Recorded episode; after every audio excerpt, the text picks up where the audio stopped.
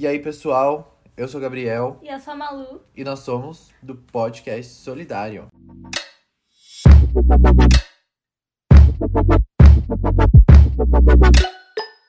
Bom, vamos lá. Hoje, nosso famoso tema, episódio, como vocês queiram chamar, é sobre o que está acontecendo nesses últimos dias. Acho que muitos de vocês sabem, né, o que está acontecendo. E hoje a gente vai falar um pouquinho sobre a violência policial e sobre o movimento Black Lives Matter. Porém, vamos já deixar bem claro que não vamos aprofundar muito no assunto. A gente só vai dar meio que uma brecha para vocês que quiserem saber mais pesquisarem. A gente vai mais contar a história, apresentar fatos, estatísticas, do que realmente entrar no local de fala das pessoas. Exatamente. O que iremos falar, tiramos de documentários, tiramos de pesquisas na internet. Então, é isso. Não queremos entrar no lugar de fala. Daí, se vocês realmente quiserem saber sobre algum movimento que iremos falar, alguma história, então a gente vai recomendar alguns documentários, alguns filmes. Sim, assim como a gente falou no podcast de introdução, a gente vai estar sempre indicando as coisas, então esse podcast também vai ter bastante indicação, porque como é um tema muito atual, que tá em alta no momento também, e na verdade tinha que estar sempre em alta, né? É. Mas a gente achou importante frisar e indicar bastante pra vocês, pra vocês terem mais esse conhecimento. Até porque é atualidades, né? Bom, vamos falar. Acabamos de voltar de uma manifestação que teve aqui em Sim. Sorocaba. Queremos parabenizar as pessoas de Sorocaba Ah, que organizaram tudo. Foi muito legal. Foi. Foi incrível, assim. Nossa, eu fiquei arrepiada por vários momentos da- Sim, e durante foi- a manifestação. Muito bem organizado também. Sim, parabéns para a organização de Sorocaba. E foi excelente. Espero que tenha mais para Sim, mesmo com todo mundo conseguir participar. E lembre-se de sempre tomarem cuidado. Chegar na casa e ir direto pra casa, tomar um Chegar na banho. casa direto pra casa. Hã? Chegar na casa direto pra casa. Chegar direto, direto pra casa. A gente, a gente enrola um pouquinho, porque a gente não é profissional ainda, né, no negócio. Mas tudo bem, a gente supera. E, mas sempre lembre de tomar um banho na hora que chegar. É, Lavar vou- sua máscara. Lavar a máscara, lavar suas roupas, já colocar sua roupa pra lavar. Sempre importante o cuidar também, porque estamos num momento de pandemia. Pandemia, Tomar um banho. já falei. Ah, perdão. Tudo bem. Mas, assim, se vocês tiverem oportunidade de participar de uma manifestação, participem. Participem, porque não adianta só colocar hashtag na internet e não fazer Postar nada. foto preta. Exatamente. Não adianta você postar hashtag, não adianta não, sabe, não assinar uma petição, não conseguir, não participar de uma manifestação se você puder.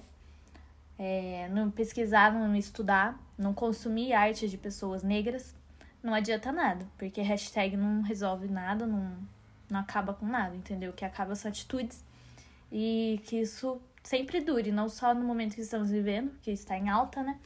Mas Sempre, tá Sempre- lutando. é, Se você se diz busca. antirracista, você tem que estar sempre lutando contra, realmente. Exatamente. Então, é isso. Se vocês tiverem alguém que seja alvo de coronavírus, né? De. É, como que fala a palavra? Um grupo de risco. O grupo de risco, exatamente. Não vai em manifestação, pelo amor de Deus. Fique em casa, ajude de outra forma, mas. Mas procure ajude. um meio de ajudar. Exatamente. Hoje, a gente vai falar um pouquinho sobre um documentário que pratica... praticamente. Nossa, eu me enrolei. Pera. Hoje vamos falar de um documentário que eu assisti no Netflix, que todo mundo pode assistir. Se chama 13 Terceira Emenda. É um documentário necessário. Necessário. É, Eu aprendi muita coisa assistindo que eu nem imaginava. Tudo que eu vou falar agora tirei desse documentário praticamente. Então, assim, lógico que não tem tudo. Assistam, porque não é só isso. Fala de muito mais. Você aprende muita coisa. É muito mais ilustrado também. Exatamente. Então, a gente vai falar um pouquinho sobre o que ocorreu, por que que tá todo esse caos assim, meu Deus, o que que aconteceu pra quem tá perdido, pra quem não vê noticiário, pra quem não tem internet. E E como tudo isso começou, né? exatamente. Bom, gente, é, para quem não tá entendendo, dando um contexto, no dia 25 de maio agora, de 2020, um homem chamado George Floyd, é um afro-americano, ele foi morto por um policial. É, o policial ajoelhou no pescoço dele, asfixiando ele até a morte. Então, não foi algo assim como se ele tivesse armado, não foi algo como se ele tivesse sido pego em flagra. Foi brutalidade policial. E desde então começaram uma série de movimentos, né? É, esse acontecimento horrível mexeu com o mundo todo. E desde então. Principalmente vem, nos Estados Unidos, né? Principalmente nos Estados Unidos, que é, a brutalidade é absurda. Enfim, foi em uma cidade dos Estados Unidos chamada, chamada Minneapolis. E os Estados Unidos, aquela cidade principalmente, ficou chocado com o que aconteceu e começaram um movimento de manifestações que foi se alastra... alastrando. Alastrando. alastrando pelo, Pelo mundo. mundo. inteiro. E isso, assim, tá, já faz acho que uma semana, duas, Faz duas semanas. duas semanas e foi horrível o que aconteceu, de Sim, fato. e realmente houve essa necessidade dessa mobilização, de ter esses protestos, essas manifestações, porque a gente não pode ficar calado diante de tudo isso que está acontecendo. De onde surgiu isso tudo? De onde surgiu o movimento Black Lives Matter? Porque ele não foi um movimento que nasceu agora, na verdade ele existiu muito tempo atrás. E a gente pode ver pela história dos Estados Unidos, principalmente, que a violência policial ela ocorre há anos, tipo, anos 20, entendeu? É uma coisa assim que fala no documentário a 13 terceira emenda. Sim, fala da E- segregação também. Sim, é o que iremos falar hoje, entendeu? Foi assim, a 13 terceira emenda não é um nome de documentário, na verdade é uma lei que existe nos Estados Unidos. E essa lei, ela é basicamente uma lei constitucional que torna inconstitucional ser mantido como escravo. Em outras palavras, ela garante a liberdade a todos os americanos, com exceções, incluindo os criminosos. Então, assim, todos são livres, menos os criminosos. Porém, os Estados Unidos, eles têm a maior taxa de encarceramento do mundo.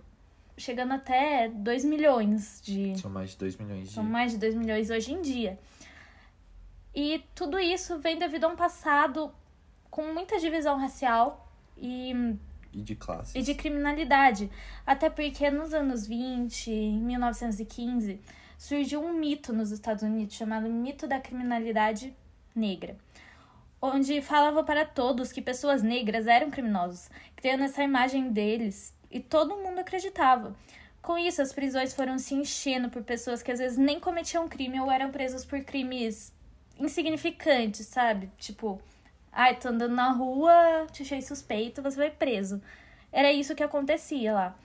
E daí surgiu essa lei, que até então não servia muito, porque fala que é liberdade para todos, mas depende, né? A gente Não é sabe para que não todos. é para a gente todos. sabe que não é para todos. Podemos dar crédito para esse surgimento desse mito da criminalidade negra com o lançamento em 1915, chamado O Nascimento de uma Nação. Foi o primeiro filme de grande bilheteria. Nele, retrata um negro como um monstro, um assassino que ia atrás de moças brancas. Esse filme ele foi responsável pelo renascimento da Ku Klux Klan. Eu sempre travo para falar esse nome. Ku Klux Klan.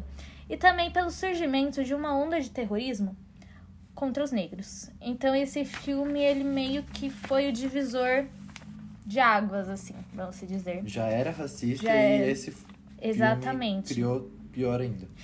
E justamente nessa época surgiu o governo de Jim Crow. É Crow, né? Gente, gente não é professor de inglês também, entendeu? Ó, vão no cursinho, porque aqui, assim, ó, a gente vai tudo que a gente acha nos nomes, porque eu não sei falar inglês direito. Tudo bem. E o Jim Crow, ele foi responsável pela segregação racial. Ou seja, era uma lei que dividia brancos e negros, onde tirava o direito de voto, o direito de ir a lugares públicos, como a praia, por exemplo, é, dos negros. Uma lei que brancos entravam por uma porta, negros por outra. Essa lei de Jim Crow, essa segregação durou por muito tempo, muito, Muito mesmo. tempo. E assim, acabou com os Estados Unidos, vamos dizer assim, nessas palavras, porque foi horrível, mas ainda querendo ou não, tem muita coisa ainda do governo de Crow que a gente pode trazer para os dias de hoje. Que acontece ainda muito. Uhum.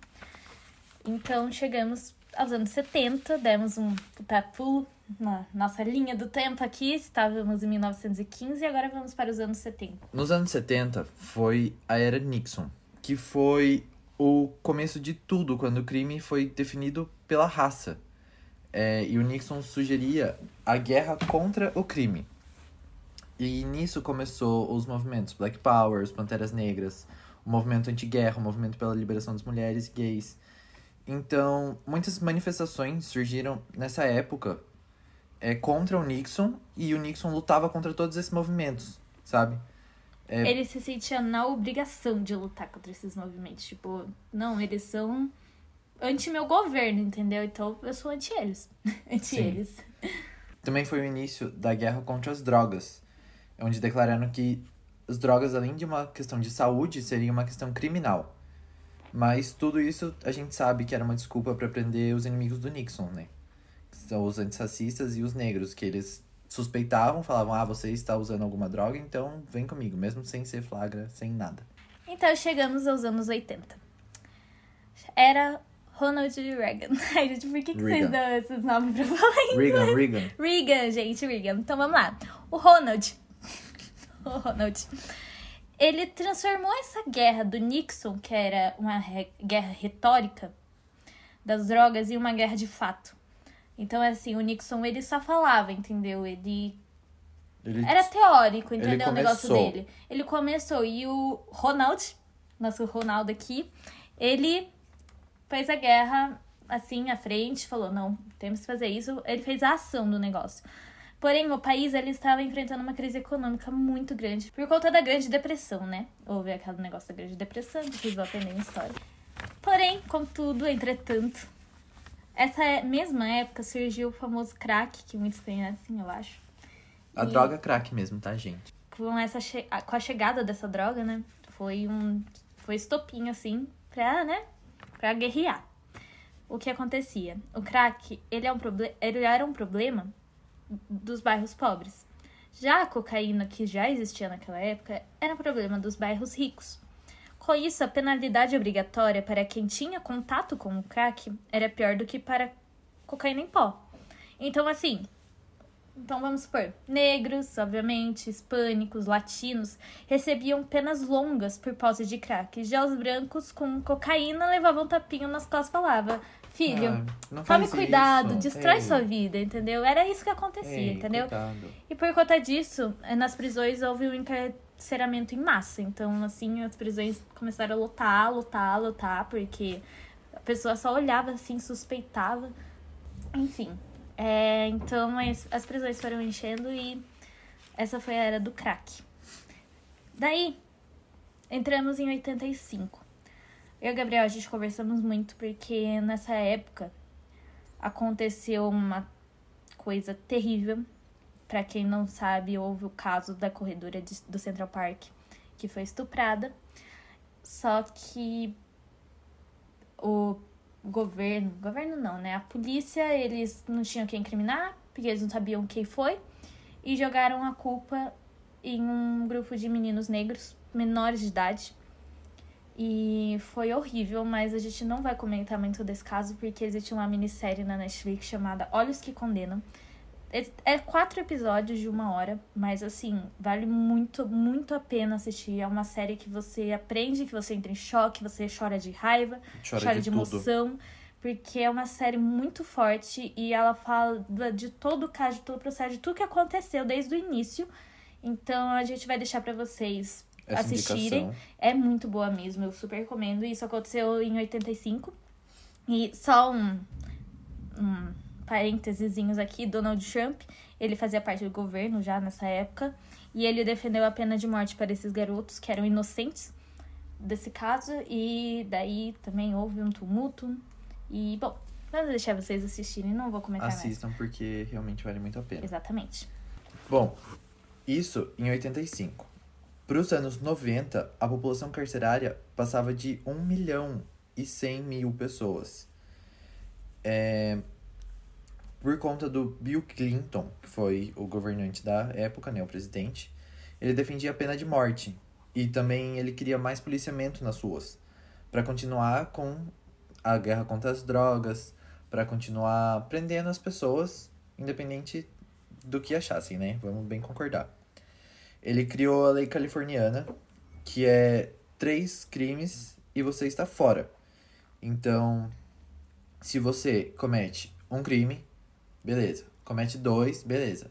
Se você cometesse o terceiro, você pegava prisão perpétua e dependendo dos seus Exatamente. crimes, até mesmo a pena de morte. Não, na verdade, a pena de morte, ela não foi autorizada. Ele defendia, mas não tinha, Ah, tá. assim. Vamos O que acontecia, essa lei. Não tem problema, todo mundo erra. É que acontecia, essa lei era assim. Você cometia um crime, você ia pra cadeia, mas você tinha direito a, né, sair depois de um tempo.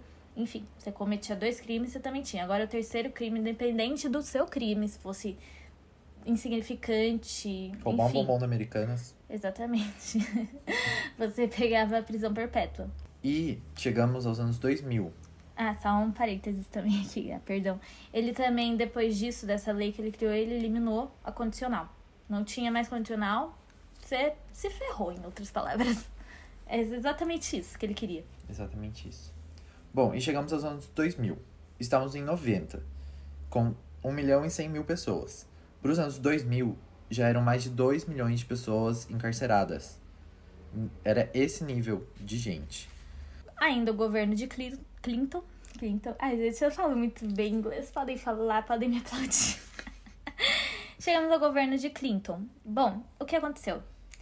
Ele admitiu o erro de 94, que foi quando ele colocou essa lei das três faltas e você está fora. Ele admitiu que foi um erro, porque muitas pessoas foram presas injustamente, pegaram prisão perpétua injustamente, e ele viu que ele estava errado naquela época. Sem contar que a população carcerária E assim, muita já era gente fa- absurda. Exatamente. E assim, muita gente falou que foi bom ele ter se arrependido e ter falado, mas que ele merecia uma punição, né? Porque foi muito injusto o que aconteceu.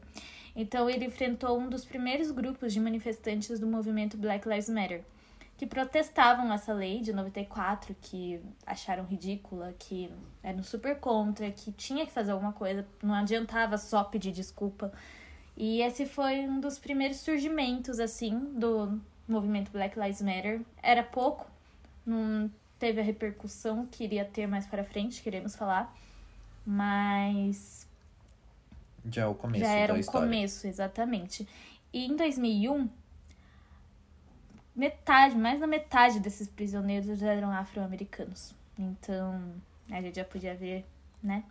Realmente Que que Jim Crow ainda estava. não é uma questão só de crimes, e sim da raça. Exatamente. Em 2014, houve mais um crime grande contra um menino negro. Dessa vez foi Trayvon, Trayvon Martin. Perdão. Dessa vez foi Trayvon Martin, que é um garoto de 17 anos, e um homem branco chamado George Zimmerman. Com uma posse de arma, ele seguiu o garoto, achando que ele era suspeito de alguma coisa. A gente sabe porque ele achou isso, né?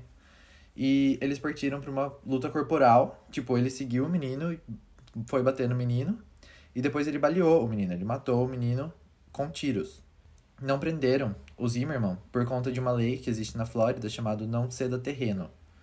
Ou seja, se você se sente ameaçado, você acha que alguém é suspeito, você pode matar e não tem problema nenhum.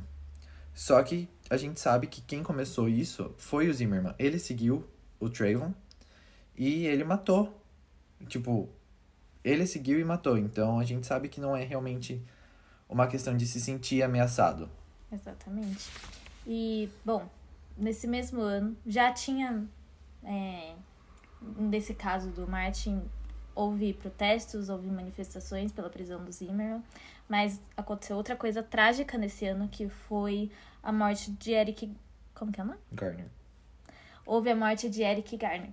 Ele foi morto asfixiado também, do mesmo jeito que George Floyd desse ano. E, bom, foi a partir da morte de Eric que o movimento Black Lives Matter ressurgiu e ganhou muito mais força do que desde 2000, né? Desde a manifestação de Clinton. Então, a partir de 2014, Black Lives Matter ressurgiu, ganhou mais força e, bom, A hoje em dia é estamos com dia. esse movimento de novo nas ruas por causa de um acontecimento, do mesmo acontecimento que ocorreu há alguns Bom, anos. Não sei fazer contas. Às vezes eu sou um desastre para a humanidade. E a gente sabe que. E a gente tem que ter em mente que não é só quando acontece alguma tragédia que a gente tem que prestar atenção, porque Black Lives Matter literalmente significa que vidas negras importam. Então a gente tem que sempre ter esse movimento por perto, sempre saber procurar e ir junto, sabe? Exatamente. Bom, essa foi a linha do tempo, assim, vamos dizer assim, bem rápida, bem passada, do que de como surgiu tudo isso nos Estados Unidos. Tudo retirado de um documentário da internet, mas não aprofundamos em nada. Então, se vocês ficaram curiosos de pesquisar alguns grupos, como os Panteras Negras, falam bastante dele, deles no documentário da 13ª Emenda, é muito legal de assistir, de ver a história deles, dos líderes, Martin Luther King, é muito legal, realmente. Então assistam o documentário. É uma indicação assim que se eu falo, cara, assista porque você vai tirar muito aprendizado deles. Assistam um documentário ou minissérie também, Olhos que Condenam, para vocês entenderem realmente o que aconteceu em 85. E é basicamente isso. Agora o Gabriel ele vai dar uma aulinha de história. Eu vou falar um pouco da história dos movimentos brasileiros, porque a gente contou bastante dos Estados Unidos, mas e o Brasil, como fica nisso, né? Exatamente. A gente tem que sempre dar esse contexto. Bom, o Brasil, basicamente, o movimento negro começou realmente muito forte em 64, diante da ditadura militar. Foi criado o Serviço Nacional de Informações, que coordenavam as informações que podia, que não podia, a famosa censura. E eles liberavam relatórios. Em um desses relatórios, eles contam que em julho de 78 é, houve uma manifestação nas escadarias do Teatro Municipal de São Paulo. E mais tarde, essa pequena manifestação viria a ser o Movimento Negro Unificado. E esse movimento tinha como objetivo denunciar todo tipo de racismo, discriminação racial, e embora ainda não fosse um movimento de massa, era uma grande campanha antirracista. Então eles traziam novas tendências ideológicas, eles traziam novos pensamentos e a população começou realmente a entender melhor. Eles começaram a se organizar, eles começaram a criar mais protestos, mais manifestações, tanto contra a censura quanto contra a brutalidade policial, brutalidade militar, né, na época. E esse documento contando sobre os movimentos, sobre as manifestações, a gente consegue encontrar no arquivo do Ernesto Geisel, que fica no Centro de Pesquisa e Documentação História Contemporânea do Brasil, na Fundação Getúlio Vargas. E também, só para completar um pouco mais a história do movimento no Brasil, é bom citar alguns grupos que surgiram nessas épocas, que criavam movimentos junto com o Movimento Negro Unificado, cada um no seu espaço. Por exemplo, o Grupo Palmares em Porto Alegre, na época de 70 também, o Centro de Estudos de Arte Negra de São Paulo, em 72, também é muito interessante, eles existem até hoje. A Sociedade de Intercâmbio Brasil-África surgiu no Rio de Janeiro, em 74. E o bloco Afro-Ileaie, em Salvador, em 74 também. Então, se vocês quiserem dar uma pesquisada mais profundamente, que a gente, a gente realmente falou que não íamos entrar muito profundamente em cada grupo, em cada assunto, para não acabar afetando o local de fala que a gente tem. Exatamente. Tem muita coisa na internet para pesquisar. Sim. É, é falta de informação, entendeu? É falta de pesquisa, porque a história é bem complexa, se entrarmos bem a fundo e Existe muita informação. Esse eu peguei de um site que chama Gelides. E lá eles têm muita informação sobre a comunidade negra, sobre a história negra, é, africana, brasileira. Então, dêem uma pesquisada Hum. também. Busquem conhecer mais. Já dizia Tebilu. Busquem conhecimento. Bom, gente, a gente também separou uns termos racistas que muitos não conhecem, porque eu acho importante sabermos disso. Tem coisas que eu mesma falo e não sabia, falava, não sabia que soava racista. É importante, todo mundo erra. E às vezes, como eu disse antes, é falta de informação, é falta de pesquisa. Então, iremos falar alguns termos e no final do, do podcast iremos indicar alguns livros que vocês podem ler, Algumas séries, Séries, filmes, Exatamente. influenciadores. Influenciadores, outros podcasts também, que tem lugar de fala para falar desses assuntos. Porque também é muito importante consumir cultura negra, consumir Arte negra. arte negra. é Sim, importantíssimo. exatamente. Vamos lá. Termos racistas que muitos não conhecem. Primeiro, boçal. Referência ao escravizado recém-chegado da África ao Brasil, que não sabia falar a língua portuguesa. Sinônimos alternativas: ignorante, rude, grosseiro. Criado mudo. Isso eu falo bastante. Hein? Esse é um que eu falava bastante e depois É. que me corrigiram. Falava. O criado mudo é o escravo que ficava em pé do lado da cama a noite toda em silêncio, só para segurar água e objetos para servir os seus senhores. Assim como é a nossa mesinha, móvel de cabeceira é, que a gente usa, ficava realmente uma pessoa negra, um escravo, lá segurando isso. Feito nas coxas. As telhas das casas antigamente eram moldadas nas coxas dos escravizados, e como eles tinham corpos diferentes, as telhas não ficavam no mesmo formato, e por isso estariam mal feitas. Sinônimos alternativas: mal feito. Eu nunca falei acho feito nas coxas. Não, é que tem Ah, e essa palavra muita gente usa e muita gente não sabe que Sim. soa racista. Até mesmo, por exemplo, em redações, é Uhum. importante destacar para vocês não usarem. Então é por isso que a gente realmente está falando, tá, É. gente? Para vocês não usarem nem na vida e nem no Enem, No por exemplo. Mas essa palavra é denegrir. A palavra significa tornar negro. Remete à ideia de que tudo que é negro é ruim, é negativo. É um sinônimo que você pode usar seria difamar ou caluniar. A próxima palavra é mulata. A palavra faz referência à mula, que é um animal híbrido, fruto do cruzamento entre cavalo e jumento. O termo geralmente é associado a negros mestiços, filhos de pais brancos e negros. Sinônimos alternativas: negro de pele clara. E lembrando também que esses negros, muitas vezes escravos, eram estupradas Uhum. pelos homens brancos e daí surgia isso. E daí surgiu o termo mulata. Então não usem, tá, gente? Bom, aqui são vários termos, como mercado negro, lista negra, humor negro. Tudo isso que termina em negro e traz essa terminação, esse. é, traz a premissa de denegrir, que é dar uma imagem ruim para tudo que é negro, para tudo que é preto. Algumas alternativas que você pode usar é, por exemplo, mercado clandestino, lista proibida, humor ácido. Não sou tuas negas. Esse eu falava bastante. É, eu já escutei bastante isso também. Na época da escravidão, as mulheres negras eram propriedades dos homens brancos, e eles faziam o que bem entendiam com elas. Associa a mulher negra à propriedade, como um ser que deve servir o outro, ou que faz tudo. Sinônimos e alternativas: se vira, faz você, não quero fazer. Inveja branca. Ai, Aqui a gente não traz o mal para o negro, mas traz como se ah, a inveja, que é uma coisa negativa, quando ela é branca, ela é positiva, entendeu? Ela passa a ideia de que o branco é positivo e não existe isso de inveja branca. A inveja é inveja. É, um sinônimo que você pode usar seria, ah, gostaria de ter, fazer igual você, gostaria disso, por exemplo. Não precisa falar, ai, tô com uma inveja branca. Isso é feio. Bom, e o último, que tá aqui na lista que a gente achou, mas existem muitos outros, é A Coisa Tá Preta. A fala racista remete à associação entre preto e uma situação ruim, desagradável, difícil, perigosa e negativa. Sinônimos alternativas que vocês podem usar é a situação está feia e ruim. Foi isso, essa é a lista que achamos, mas existem muitas outras pela internet que vocês podem achar, porque existem muitas outras palavras que ninguém sabe. É o que a gente já falou várias vezes, mas é bom sempre estar falando de novo. Procurem, pesquisem, Procurem. porque é importante ter esse conhecimento. Com certeza. Então, no próximo quadro, a gente vai indicar algumas séries e livros para finalizar esse podcast.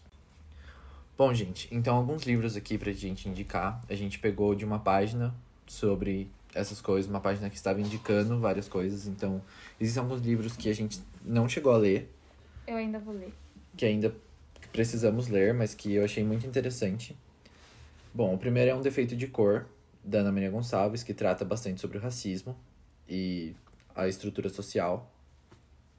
O segundo é Quarto de Despejo, da Carolina Maria de Jesus. Esse livro eu tive que ler pra escola, para fazer redação.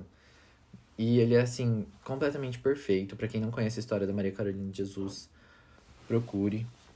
É porque é uma história de superação absurda. Ela conta bastante sobre a vida pobre e negra no Brasil ela pegava lixo e livros.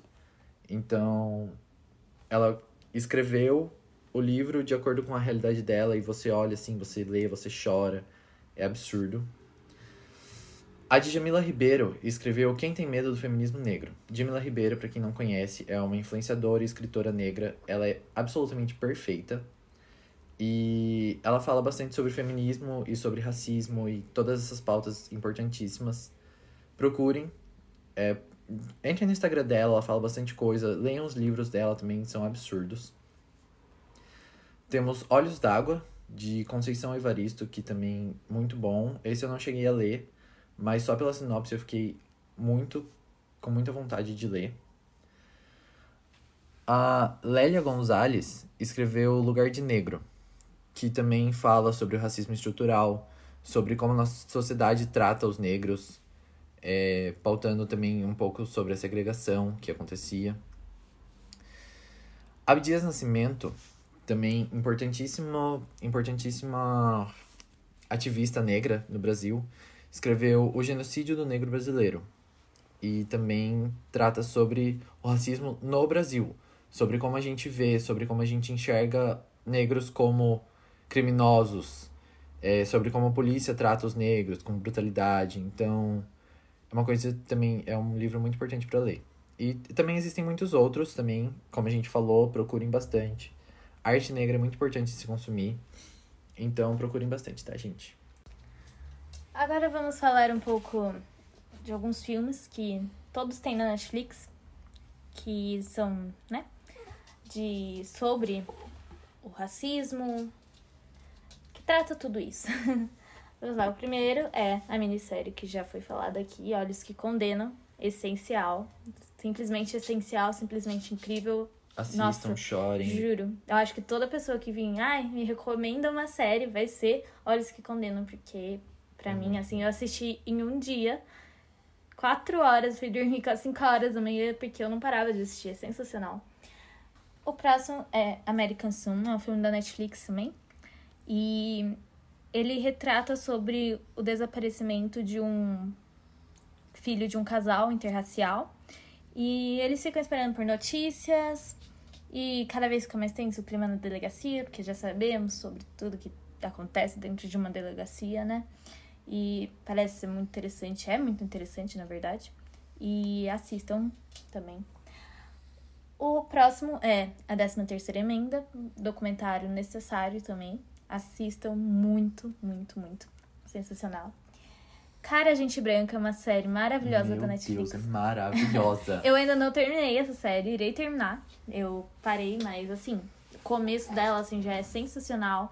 Fala muito sobre questão racial. Principalmente em faculdades. Sim, e a atriz principal é negra, então. É Assim. muito bom, muito bom. Nossa, assista, Nossa, é gente. absurda. assista, gente. A próxima indicação é uma série também na Netflix chamada Time the Caliph Bro... Browder. Story. E é uma série contendo seis episódios. E fala, é quase igual o caso da corredora de Central Park.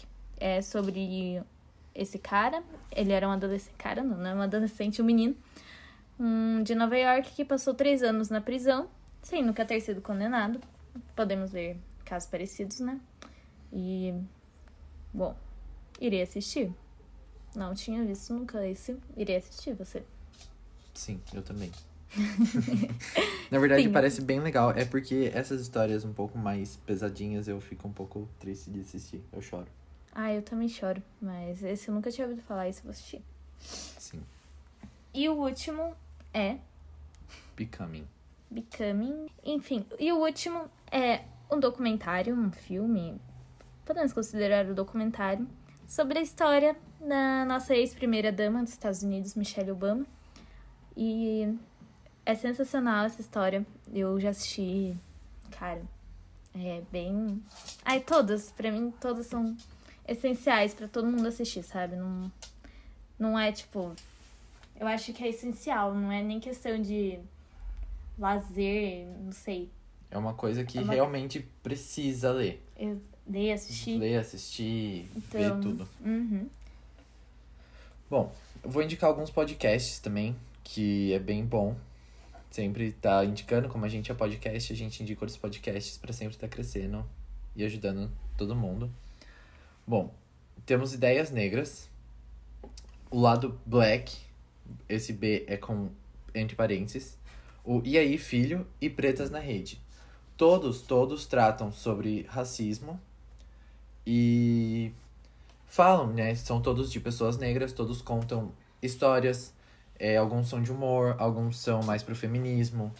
É, procurem bastante, é, ouçam eles também, porque independente do que você goste não goste, é sempre bom tá consumindo, gente. Como eu falei antes, sempre consumam arte negra, porque é realmente muito bom. E aí, filho, eu ouvi muito já e é muito bom. E é isso.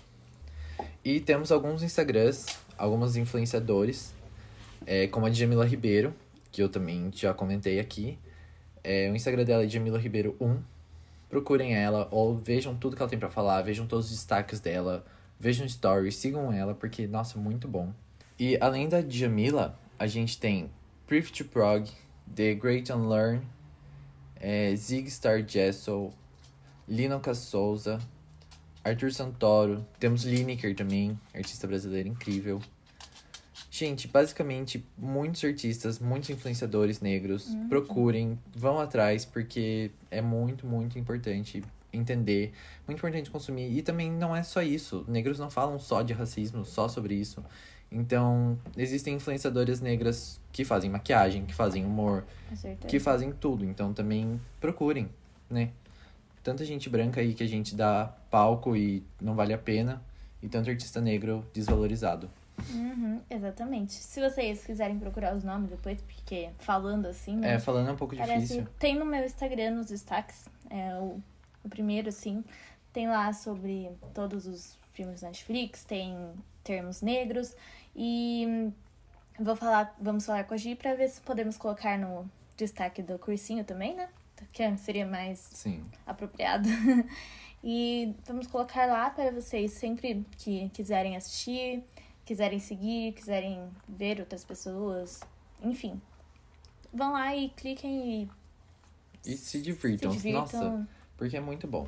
Exatamente. Conheçam, Ampliar entendem, a sua, sua bolinha. Mas é isso, galera. Estamos no ITS depois de uma manifestação. E é praticamente isso. Como falamos, não entramos em. Não aprofundamos muito, justamente para não entrar em casos que não são nossos, né? Exatamente. Mas procurem, pesquisem. A gente deu a introdução, a gente contou um pouco de história. Se vocês quiserem saber mais, chama a gente que a gente manda para vocês tudo que a gente pesquisou. É, enfim, a gente te ajuda a querer ampliar mais. A gente vai deixar um box de pesquisa no Instagram do cursinho.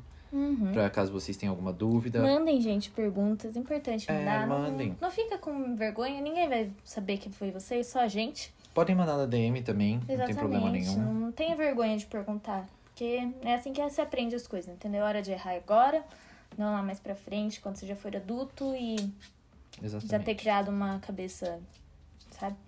Então, é isso, gente. Espero que vocês tenham gostado do podcast.